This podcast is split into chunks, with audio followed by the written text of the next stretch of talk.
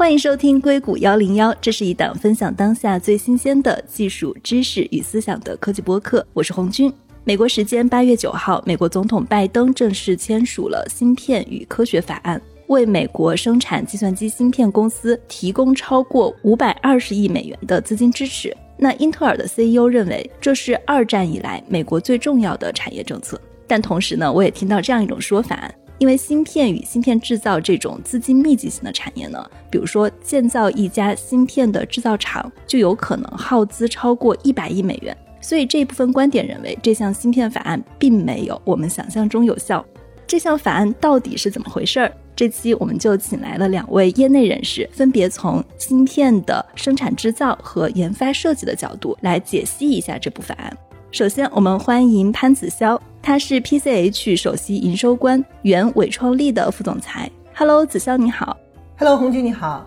我们还有一位嘉宾是王鑫，他是 AI 芯片公司 D Matrix 的机器学习的总监。Hello，王鑫你好。红军你好，子潇你好。开始的时候，要不要先简单的大家自己介绍一下自己，包括你们过去的从业经历跟芯片的关系？那从子潇开始，女士优先。刚才红军介绍过，我是现在在 PCH International 这样的一家公司做它的首席营收官。PCH 呢是一家全球性的供应链服务公司，包括消费电子和其他的消费品。我们帮助客户进行设计、制造、生产以及后期的运输和物流的一系列的服务。之前在伟创力呢，我做过企业战略规划这部分的工作。那么当时其中研究的比较深入的是 microelectronics，就是微电子在这部分的产业链。所以刚才红军提到我们个人在这个领域的经历哈，这是一部分非常相关的内容。之前是西北大学材料科学与工程的博士，所以在博士研究的时候呢，我着重的看的课题呢，nano fabrication 和 lithography，就是纳米制造和电子刻蚀这部分的技术。所以当时对这个领域也比较关注。对，子潇他是在整个芯片它的生产制造还有供应链环节会特别的了解，待会儿可以着重从这个角度来跟我们解读一下。那王鑫也介绍一下自己吧。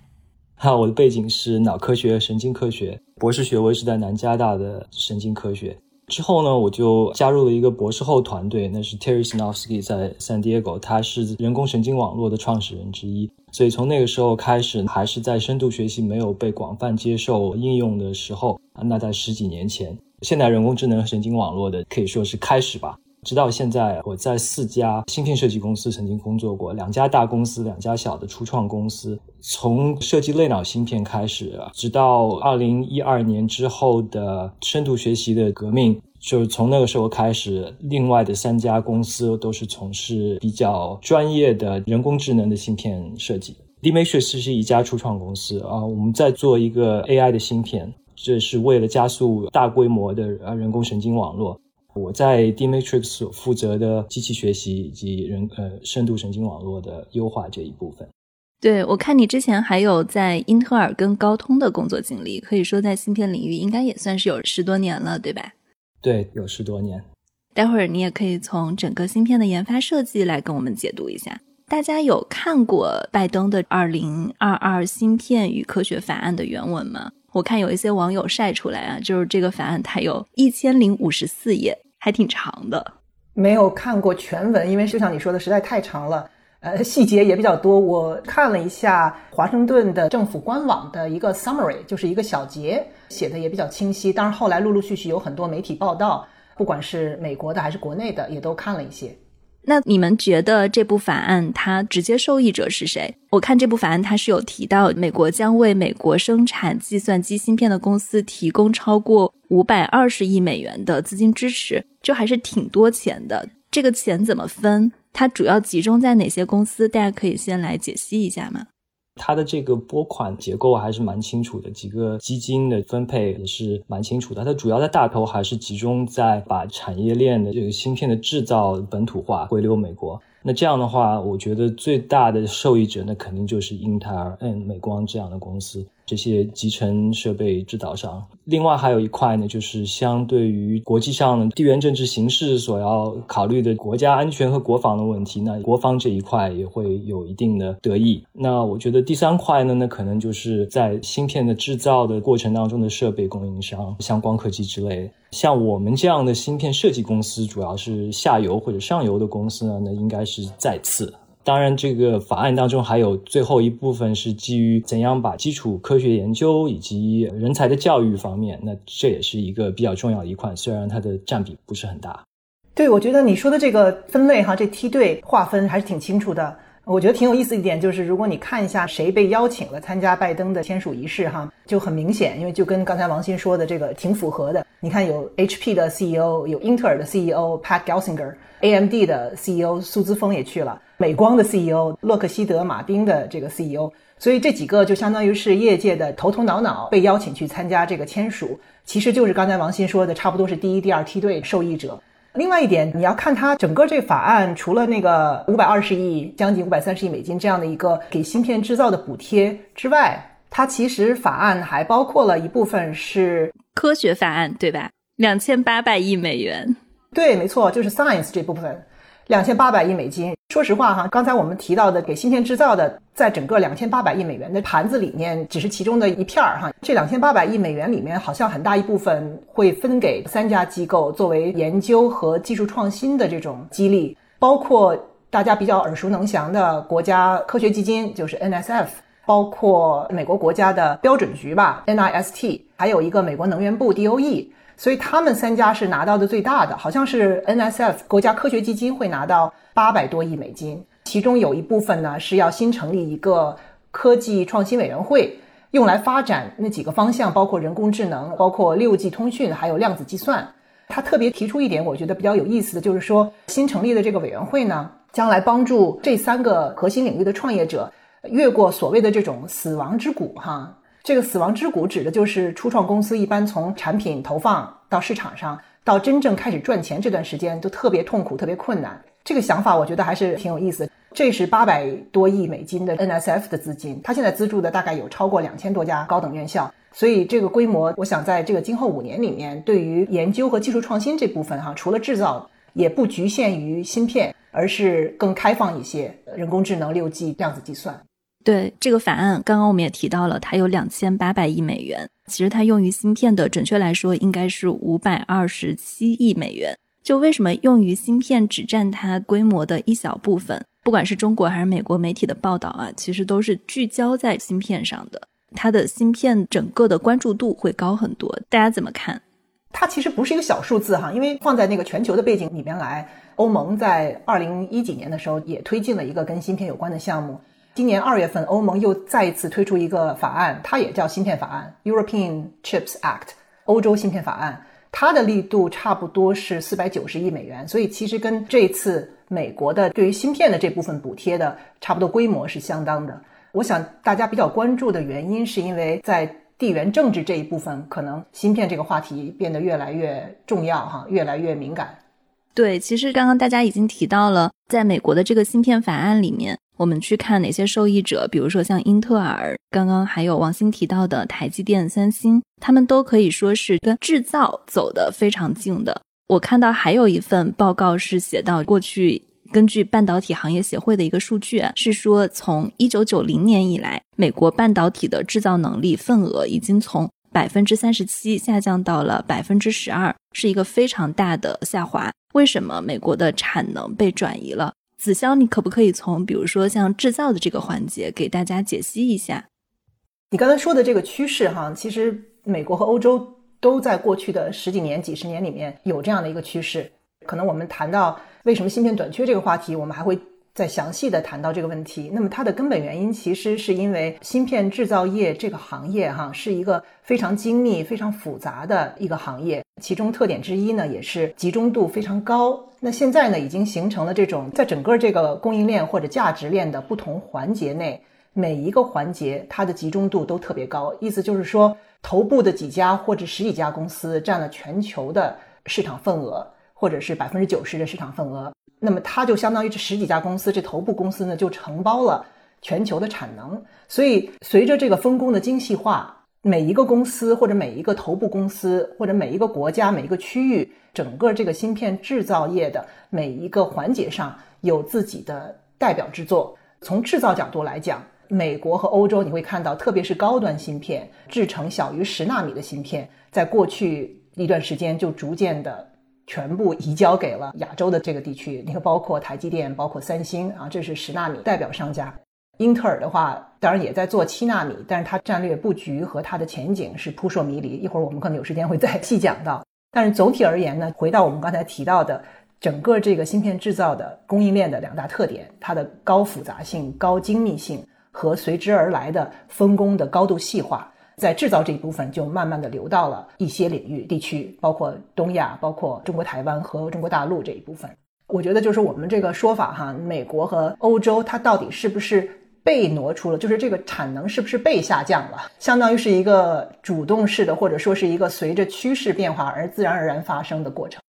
我觉得我可以在研发方面稍微补充一下，我在高通里工作过，可以说是手机移动芯片的黄金时代。那高通是一家非常成功的所谓 fabless，就是没有自己制造，纯粹只研究。就像子潇前面讲，经过那么多年的产业的分工细化，再加上之前的贸易全球化的这样的一个大环境，对于设计公司来说，最好的解决方案就只是在设计方面，而且可以把所有的这些比较高端的制造的这些环节全都给外包到非常成熟的晶圆厂。那这样的话呢，导致了前面的这种所谓的下滑，但其实它根本不是一种不好的这样的一种形式。其实呢，它也体现出全球化产业的一个优化。对我们现在经常说世界是平的，科学和技术的交流，包括产业链的重新分配，全球其实是一个大的合作体，才能够使某一行业蓬勃发展。所以过去十几年、几十年一直是这样的一个体系。这段时间，近期特别是疫情发生以后，我觉得很多国家有点惊慌了哈，看到那个供应链的脆弱性，所以就把这个又提高到新的战略议事日程上来。我觉得这是主要的原因之一了。美国的芯片法案其实还有一个很大的部分是考虑到这个地缘政治的方面，所以我觉得对于国际间的整合来说，其实台积电和三星也会继续在整个局里面受益，并不只有美国本土的公司。我觉得总结一下，美国它其实是在整个半导体行业，它是比较擅长于去做研发的，生产制造来说，更多亚洲的国家是更加擅长的。而且我看到说，其实像生产制造这种工厂的管理啊，它是非常适合像军事化管理的。但是呢，美国这次它的这个法案也是说想要把生产制造往美国拉回来。但是其实我们很难想象说去军事化管理美国人，可能跟国家的文化也稍微有一些关系。他们比较崇尚自由，有工会，对大家有多长的休息时间，各种都要保护的比较周全的。所以我不知道大家怎么看这个法案是不是有效啊？包括五百多亿，当然是一个非常非常大的数字。但是台积电它的创办人张忠谋他就曾经说过，他不看好美国做半导体制造。比如说像台积电，它一年的支出就有四百亿美元，那五百二十亿其实对企业它的吸引力不大。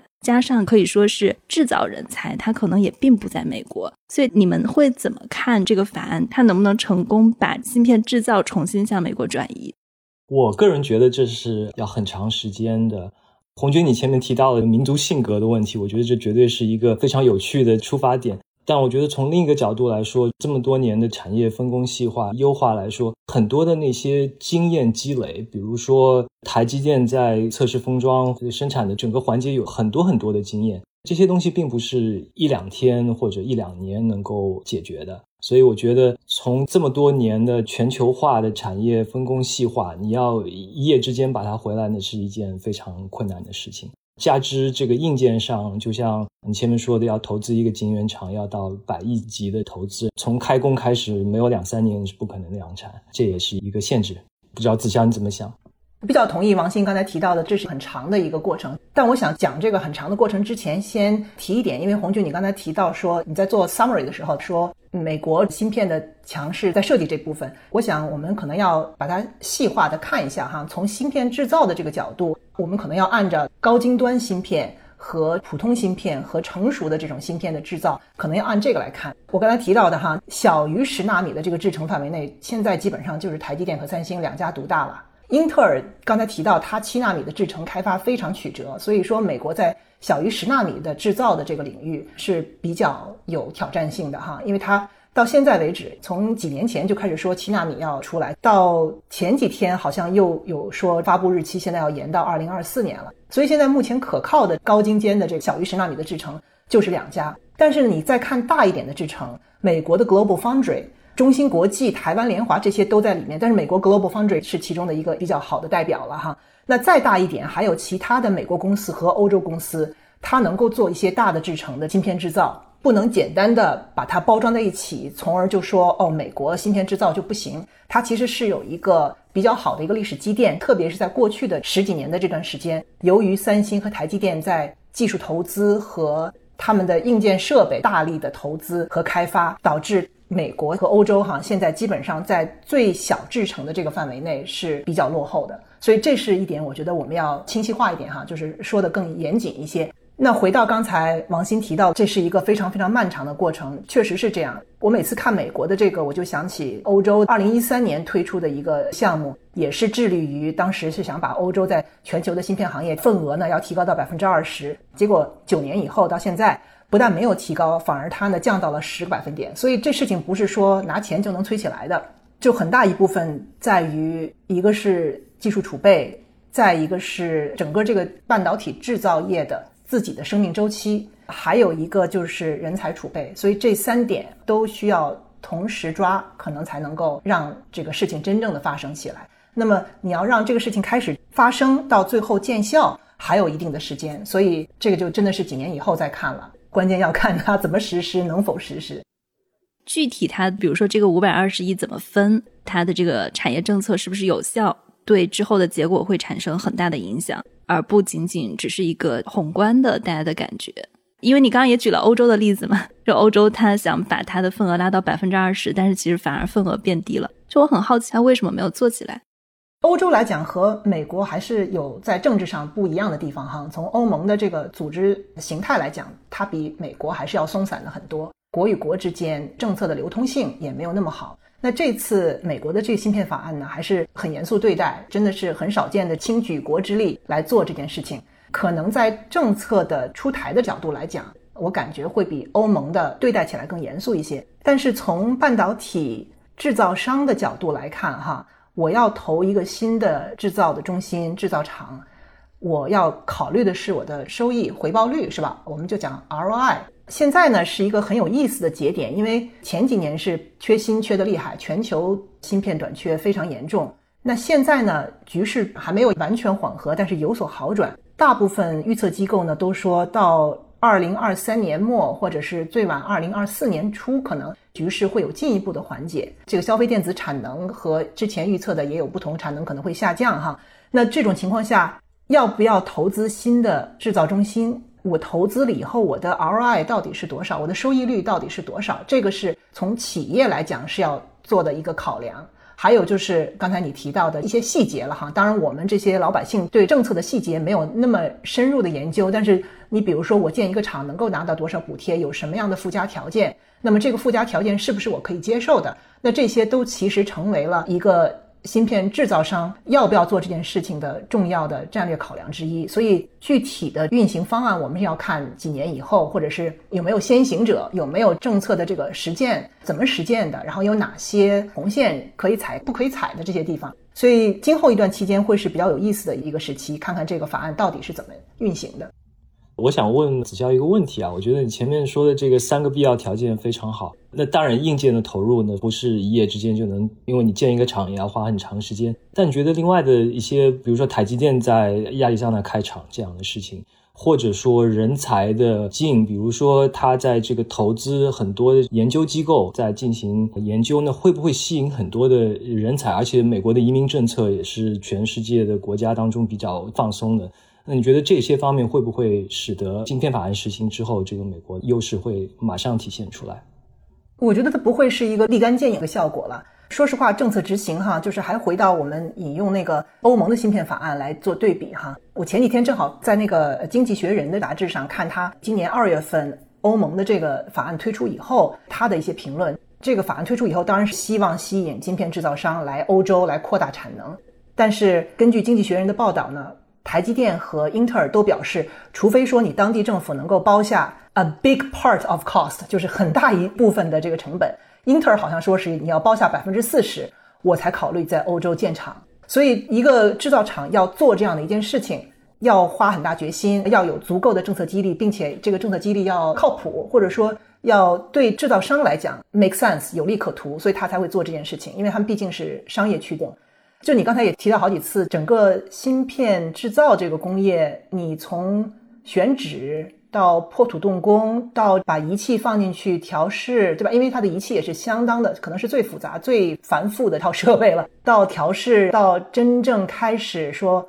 真正能把片子呃做出来，那这一个过程可能一般来讲是三到四年，有人说两到三年，一般是三到四年。看到最快的一个案例是摩托罗拉。当年在德州奥斯汀建厂用了十八个月，这个好像是业内记录的保持者了。所以大家可以想象，即使有这个政策扶持，你去做这件事情，差不多是两三年后能够看到真正开始能够量产，能够增加当地的这个产能。这还是在说政策有连续性的前提保证下。这在方面的人才是怎么样的？我很好奇。比如说像技术方面的人才，像研发这样的，像王鑫这样的。因为我们在硅谷可能跟工程师打交道比较多，大家还比较了解。比如说，一个好的制造型的人才，他大概是一个需要什么样的背景跟什么样的性格？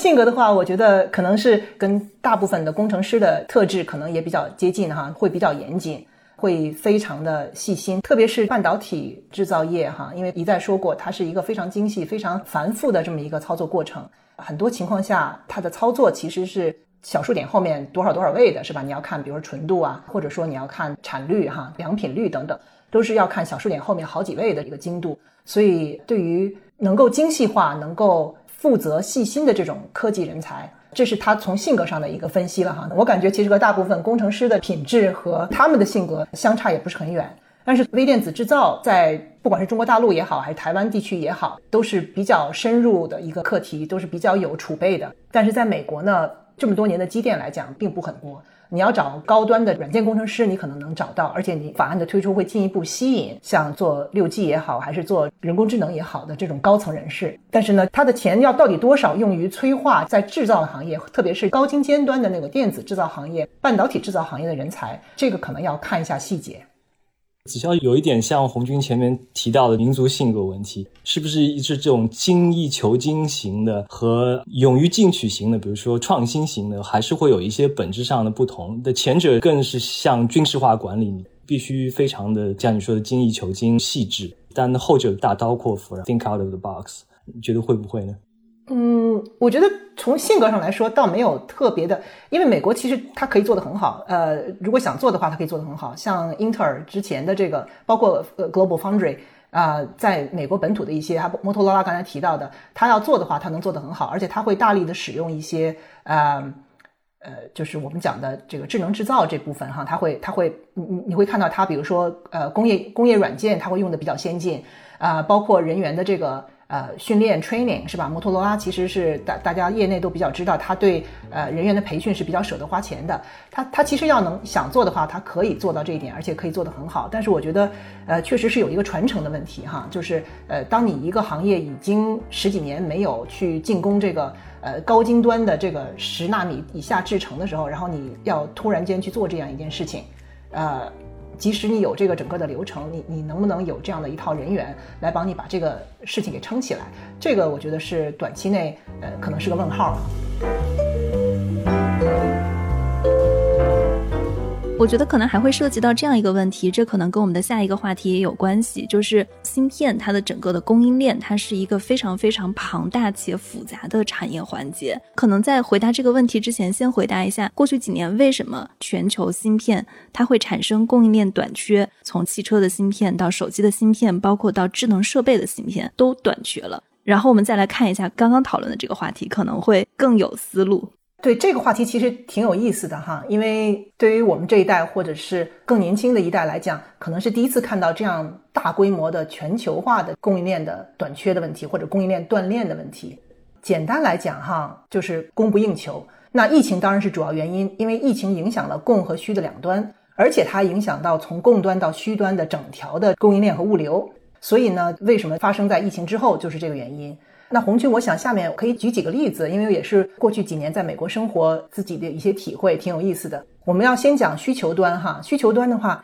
大家先看一看美国商务部有个报告，他说芯片的需求从一九年到二一年度大幅度上升了百分之十七。那其中呢，其实有三个重要的因素哈，一个就是消费电子需求，就你刚才提到的。当大部分老百姓疫情开始以后就居家办公了，这时候你包括远程办公、包括娱乐、包括居家锻炼、智能家居、教育，你想想你自己和身边认识的人，在过去几年里面有多少人新买了智能手环，新买了家庭影音娱乐产品，还有健身设备，关键还有多少给小孩子添置了他们这个上网课需要的这个电子设备，所以就相当于是一个黑色星期五不断涌现的这么一个场景。那我自己哈，我记得在疫情期间想买两个电子产品，一个是。Peloton 就是运动科技公司，他们的家用锻炼自行车哈。当时三月份，二零二零年三月份在网上下单的时候，它交期已经到了七月份了，我要等四个月才能收到。后来据说交期更往后排，那为什么？就是这需求一直在往上涨，它的产能又供应不上来。我记得看它的数据哈，到了它是二零二零年的硬件产品的营收已经到了十四亿多美金了，二零二一年居然达到了三十一亿多美金，所以它是在疫情期间。以十亿、十几亿美元的营收的基础上打着滚儿往上翻，是一个非常可观的过程哈。另外一个产品就是任天堂的国内叫做健身环大冒险，它其实是一个普拉提用的一个圈圈，上面带了游戏控制器，里面还有很多传感器和通讯用的这种模组。哎，是那个 Ring Fit 是吧？对，Ring Fit Adventure。对，我也买了一个。哎，那你比我幸运，我之前就下单，然后全线都已经是脱销了。它其实是二零一九年发布的哈，到二零二一年中的时候，它一共销售了可能有一千多万件哈，然后其中百分之七十，我读了一下它财报，百分之七十是在二零二零年财年部卖出的，也就是疫情最严重的时候，所以很正常，那时候我去买也买不到，所以这两个体验哈，就所谓是从消费电子这里面看一下，这是管中窥豹，可见一斑。第二个原因是我自己一一开始没有想到的，是加密电子货币的火爆造成挖矿。挖矿挖的特别多，挖矿机就是执行工作量证明计算的计算机。以前都是普通电脑，现在都是专业的特制的挖矿机。之前都是 CPU 嘛，哈，中央处理器的，现在是用图形处理器 GPU，就是显卡里面的那个核心芯片。每一个矿机单元，它可能要用到十几个甚至几十个的 GPU 芯片。然后有些挖矿狂人，他还有一下子建好几个矿机。我一开始想，这个芯片需求角度，可能这也没有影响很大嘛，因为全球有多少人在挖矿。但是我后来查了一下，吓了我一跳哈。纽约大学有一篇报道，他说就在二零二零年这一年里面，用于电子加密货币的 Proof of Work 计算的 GPU，差不多相当于全球百分之十九的 GPU 产量，很可怕了。所以这个还是挺惊人的哈。这么高？对，非常高，而且主要是英伟达吗？还是英伟达还是很吃香的，因为这个。然后当时从制造角度来讲，台积电差不多有百分之五到七纳米的制程，最后是应用是应用在了挖矿上，还是非常惊人的哈。当然，现在的这个需求主要集中在那个图像处理器 GPU 上，不像消费电子行业对于多种高端的或者中高端的芯片都有需求。第三个因素就更悲催一些嘛，就是全球汽车行业一开始在疫情开始的时候，它预测我们需求会下降。所以绝大部分车厂都说，哦，那我们减产吧，或者延期吧。结果到了二零二零年下半年，发现，哎，需求其实并没有下降那么多，而且还有回弹，加上那个电子汽车的需求其实有有上升。它再去布产的时候，大部分产能已经被消费电子需求的增长给占了。所以其实是两大行业对这个芯片的需求都在上升，都在争产能，但是产能是有限的，所以你一下子形势就非常严峻了哈。每辆车里面大概要装一千个芯片左右，所以这个需求也是超大的。这个就是需求为什么这么大，为什么这么难？对，其实你说到汽车的话，我自己感触也很深。就我自己正好是疫情期间，相当于就把之前的一个车停了，然后想换一辆车，我就发现这个特斯拉要等好久啊，就要等一年。我还有一个自动驾驶圈的朋友，他们其实就是车的各种 demo 跟样板车都已经做出来了，他们今年就想做第一批，大概是几十辆车，他就发现，在绝大部分的零部件，全球的这个供应链已经断了。就没有办法把这个车造出来。对，其实我也感同身受。我现在还看到有一些二零二三年新款的车出来是不带，比如说 Apple CarPlay 之类的，就是说它其实在功能上面，就是因为有些关键的部件它没有办法做到。现在出来的新款的车其实有很多的这些娱乐功能啊，已经都是没有了。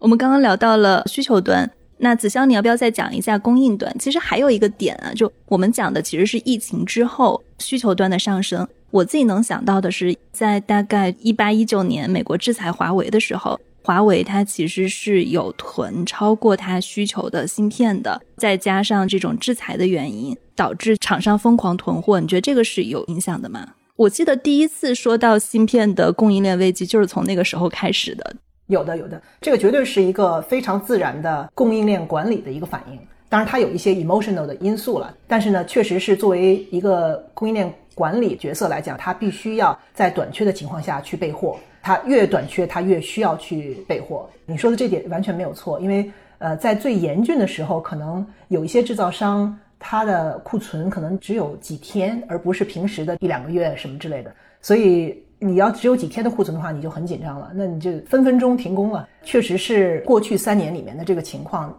极大的促使当前的很多品牌商、电子器件，包括汽车的制造商去做这样一件事情，就是我要囤起来，买更多的 safety stock 安全库存，以防我进一步持续到二零二三和二零二四年，就未雨绸缪了哈。所以从一定程度上来讲，加剧了它需求端的缺口。简单说一下供应端哈，很多人不在业内的会说停工了，你疫情好一点，你再加班生产不就可以了吗？哈，你富士康分分钟可以加班，加班以后这个产量就上来了，它不是这么简单的哈。就刚才提到半导体制造业的特性，一个是它的高精密、高复杂性，这可能是人类到目前为止在能够量产制造的领域最精密和最复杂的一个制造过程。所以刚才提到的建新厂来加大产能，这是一个非常慢也非常贵的过程。远水解不得近渴。刚才说了一般从新厂开始搭建到最后投入使用，到最后能产出芯片，三年四年那是常事儿。同时你还得训练操作人员，你这不是随便街上招工就能操作的，不是那样的。还有一点很关键的就是咱们一再提到的，它价值链里面每一环的集中度都很高。呃，上游的原材料，你比如说眼膜、光刻胶，基本上就是日本主导。用的气体大概全球是六家占百分之五十市场份额。晶圆制造它是下一步了哈，下一步就是从沙子里面提纯硅做单晶的这个过程。全球大概十几家公司，可能十四五家、十三四家垄断百分之九十五以上的市场。芯片制造咱们刚才说的已经比较多了，就是小于十纳米的制程是怎么样的，大一点的到二十几纳米的是什么样的。总的来讲，它的集中程度还是相当高。芯片制造完了不是就结束了哈，关键的一点是叫 ATP 后期的组装测试和封装。你不组装测试封装的话，你那个硅片是没法用的，只能封装了以后才能用到电子印刷线路板上去，真正有这个功能哈。那组装测试的话，除了三星和英特尔这样的 IDM，呃，还有台积电，其他的主要要靠外包服务。谁来外包呢？台湾的日月光、Amcor，中国大陆的长电，台湾还有一个叫西品 SPIL、Spill，这几家公司占领了大部分的组装和测试的市场份额。封装的话，也是像台积电呐、联电呐、中芯国际啊。啊，武汉新兴啊这些的封装业，但是呢，不管怎么样，它都主要分布在大陆和台湾，这还都是第一级供应链哈，我们就讲的比较多了。你再往上追溯，第二级为第一级供应链提供物料或者提供机械的，那大家都知道，全球五大半导体设备制造商，这五家占了全球市场的百分之五十到六十。光刻机就是荷兰的 ASML 阿斯麦，他们一家独大，甚至是阿斯麦光刻机里用到的聚焦镜。也是蔡司来垄断，所以就是集中度特别高，那就很难你去说一个地方倒了，一片都倒。整个这个疫情期间，相当于就是此起彼伏，一会儿日本，一会儿中国大陆，一会儿台湾，一会儿欧洲，整个此起彼伏，所以就没有一天是好过的日子。对于半导体制造来讲，从那个物流来讲，总是有短板，总是有出现问题的地方。最后就是整个的交通运输了。这个有一个数据，我想跟大家分享一下，是很有意义的数据。典型的制造生产过程啊，它的产品可能要跨越七十次国际边界。在疫情之前，当物流是正常的情况下，整个这个过程需要大概一百天走完。这个一百天之中的十二天是供应链步骤之间的中转。那你就想一想。当你的全球受到疫情挑战的时候，这个海陆空交通全瘫痪或者半瘫痪的时候，你想把这个流程走完有多么难？所以供应端、需求端，再加上中间的这个运输端，全都有雪上加霜的这个问题哈，就高速公路堵车一样，这条路上不停有车祸，造成事故的车拖走了，又有新的车撞到一起了，所以很复杂，很辛苦。对我听你这么说，就觉得整个芯片的制造，它其实是一个非常非常高度全球化合作的一个事情。现在呢，因为美国的这个法案，它不仅仅是一个纯粹的说经济领域的法案，它同时也会对，比如说在美国设厂的这些芯片公司会有一些限制。那我们不是做政治的那方面分析啊，就是我们仅仅从整个芯片制造的环境来分析的话，会不会说这部法案它的落实反而是把一个本来是非常全球化的产业割得四分五裂了？它会不会加剧整个芯片供应链的危机？对，因为说实话，大家都没有水晶球，都没有 crystal ball。因为红军这问题问的特好，但是也特难回答。因为你说我们不谈政治哈，但其实整个这个发起的原因，一个是地缘政治的竞争，再一个就是意识形态的竞争，再加上过去三年里芯片的缺芯，实在是让美国和欧洲都吓到了。你可以想象，他们深刻的觉得，即使不能拥有整条供应链，也要让核心的那部分能力回到我这里来，或者说至少我不能把它丢掉。到目前为止，就像你刚才说的，韩红军，整个半导体制造这个行业，因为它的精密性和复杂性，一直是全球分工合作。那么，美国这个法案之前王鑫也提到哈，一部分是用于生产和制造的刺激。那么这一部分的激励呢，主要是应用于制造这部分。如果做得好的话哈，可能能够吸引一部分芯片制造这部分的公司在美国扩大产能或者回流。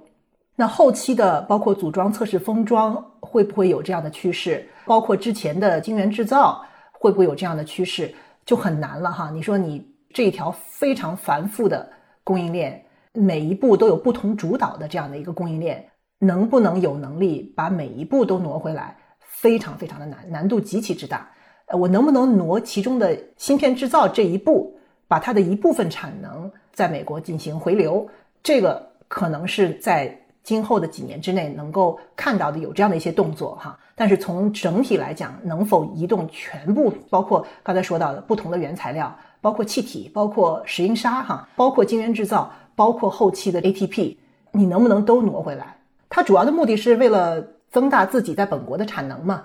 所以它倒不会说拆东墙补西墙，不是这样的一个，它只是说吸引芯片制造。就我认为它会加剧短缺，可能是因为它不能跟中国的公司合作，这样不就更加短缺了？就像你说的那个高速公路，它在不停的出车祸。我觉得你说的也是有道理，倒不一定是直接效果是短缺了哈，但是它对全球这个供应链肯定是进一步复杂化了，这个是没得说。之前分工好了的，现在你要动供应链，要强制性的把这个供应链做一些转移，你会复杂化整个这个合作过程，这个是可以肯定的。会不会造成短缺？这个是不好说。你就像之前那个电子制造也是，或者说整个制造业，大家都说哦，可能要从中国流失到越南或者是泰国或者马来西亚，包括印度也有一些刺激制造工业在本土扩大产能的这些政策。但是它有没有造成电子制造也好，还是服装制造的供需之间关系的波动性呢？可能一时半会儿倒不是特别清晰化哈。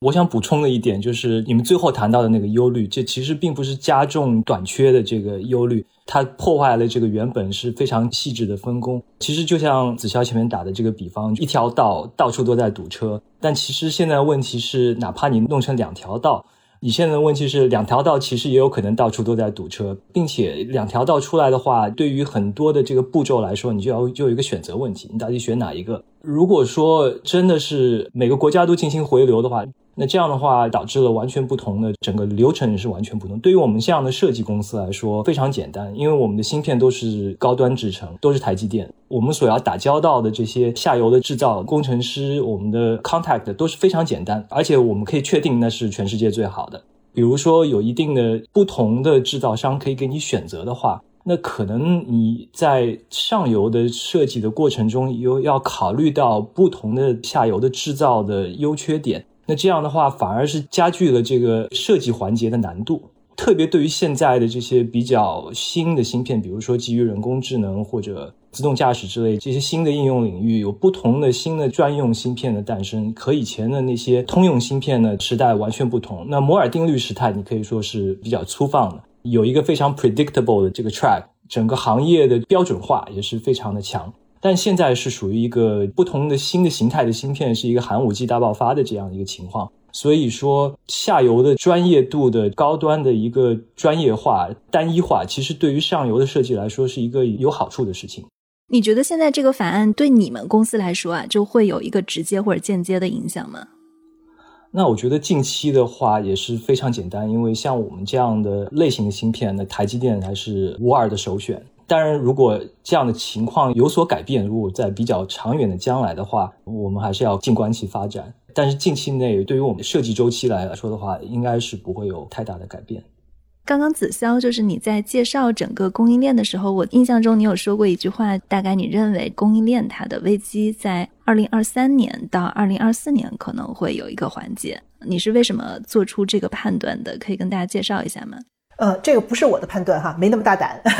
这是谁的判断呢？这是几个？对我看到你有一个 quote。对，这是几个比较大牛的判断哈，包括比较乐观的估计，看到的是 AMD 的 CEO Lisa Su 苏姿峰，他去年说全球芯片短缺将会从二二年下半年起逐步开始缓解哈，他并没有说就没有危机了，他只是说开始逐步缓解，还是比较乐观的一个估计。四月份好像看到英特尔的 CEO 他在采访的时候指出呢，他说芯片短缺的这个问题将持续到二零二四年，从二四年起。如果没有其他外扰因素的话，可能会逐渐恢复。现在看到的一般的预测，哈，都是指向二三年到二四年这个过程。这也是跟供应链自身的一个自我调整有关，哈。大家看到，就是刚才提到的，过去的三年里面的供端和需端，还有整个运输端这三个方向的挑战，那有一些逐渐得到解决，就好像是堵车一样，把这个造成事故的车拖走了，还是需要一段时间才能让。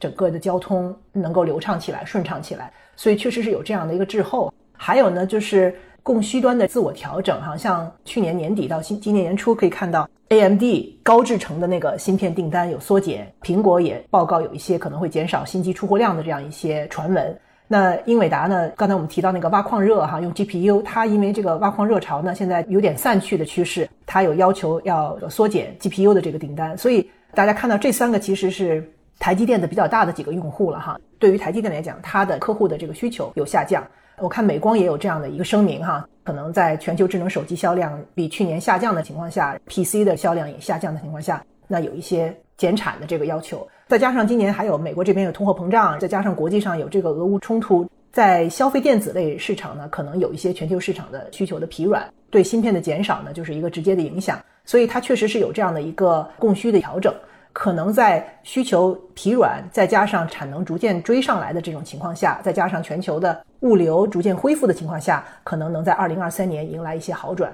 那么后面会不会有产能过剩的问题，这就是另外一个问题了。那比如说现在啊，就因为你自己也做供应链很久了，就如果从供应链的角度要给就是需要芯片的企业一些建议的话，你会有什么建议给到他们呢？不管是消费电子也好，还是汽车也好，还是其他的产品行业哈，就是跟制造相关的产品行业来讲，其中非常关键的就是物料计划、物料准备，或者叫 MRP，对吧？它是一个计算的过程，就是要看哈你不同物料的库存策略是什么时候买，买多少。然后呢，还有一个概念呢，叫做 clear to build，就是 CTB，这是什么意思呢？就是我什么时候能够把做这个产品所需要的物料全都备齐，然后我就可以去生产了，这就叫 clear to build。所以这是一个非常关键的一个概念哈。那对于企业来讲呢，它要做好需求计划，然后要做好对客户和市场的一个准确的预测，能够评估，能够分析对客户做什么样的承诺。最关键的就是说，我的库存策略应该是什么样的？我需不需要去准备安全库存？在我的生产没有受到影响的情况下，我是不是预测到了？呃，下面一段时间可能会有这样的紧缺，我是不是要提前备货？我备多少，对吧？因为你如果过度备料的话，将来这个物料就砸你自己手里，这是公司的运营的资本就砸你手里了。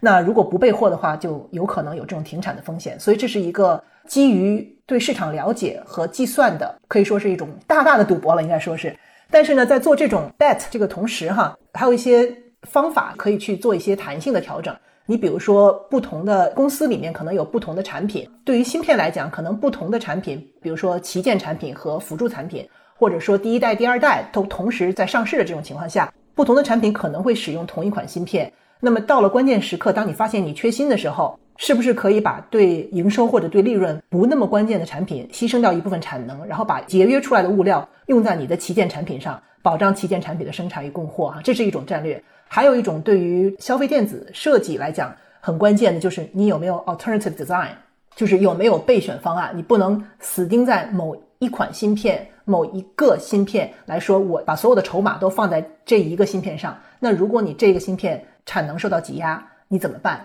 对吧？有没有第二个方案能够保证你有的选，在真正出现危机的时候不至于全线崩溃？这其实是一个很老旧的概念，但在过去这几年里面，由于缺芯的问题又被一再提起。还有一个关键的就是我们讲的供应链的数字化、可视化 （visibility），就是你作为一个公司，你要看你整个的这个库存有多少是我已经下了订单的，但是我的供应商还没出货的，我可以去改；有多少是已经出了货，但是在运输途中的。这个运输是否顺畅？是不是漂在海上已经漂了一年了，或者是半年了还没运到的，或者是在港口这个上不了岸的？那有多少是真正在自己仓库里的，可供自己灵活支配的？在这些已经到手的库存里面，有多少是 on time 的，或者说有多少不是过期的，是真正可以用的？所以这些信息哈，听起来简单了，非常直观，但是对于大型制造业、大型品牌商来讲，供应链的数据的种类非常的庞杂。它的数据量也非常的大，只要你生产，几乎每时每刻这个数据都有更新。所以你的 decision，你的这个决策一定要根据实时的数据来做。如果没有这个数据的可视化或者是这种 visibility，你就做不了决策。所以这个到最终来讲是一个对你整个供应链的把握和对数据的掌控的情况。做好决策以后，你就不会有大批的库存砸在手里，或者是该用的时候没有物料了，做不了生产。还有就是我东西做成了要能运出去，这些问题，当你有了数据的掌控以后，你会得到当前情况下最优化的决策。但是如果没有 visibility 就很难，所以这是对于目前哈，对于现代的制造和生产工业来讲，非常非常关键的一个手段。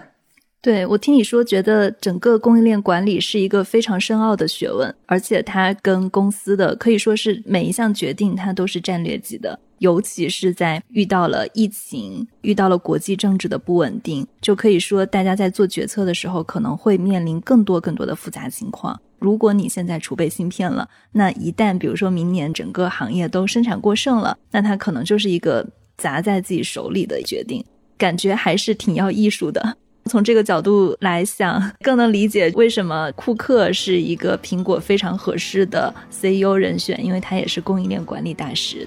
你正好说出我想说的话了。这是一个非常经典的供应链的 chief executive 做了 CEO 的这样的一个角色，也是因为苹果的供应链可能是全球做的最强大、最好的。当然，他们有很强的 leverage 哈，他们其实可以做很多别人做不好的事情或者做不了的事情。但是你可以从他的背景可以看出，类似于苹果这样的公司，它本身其实对于供应链的要求是非常高的。好的，那这就是我们今天的节目。谢谢子潇，谢谢王鑫，谢谢红军，很高兴跟大家分享。谢谢大家。如果大家对美国的芯片与科学法案有什么样的想法或者看法，也欢迎大家在评论区跟我们留言互动。那正在收听我们节目的听众，如果你都听到这里了啊，还没有订阅我们的节目的话，欢迎在你所收听的音频渠道来订阅我们。感谢大家的收听，谢谢。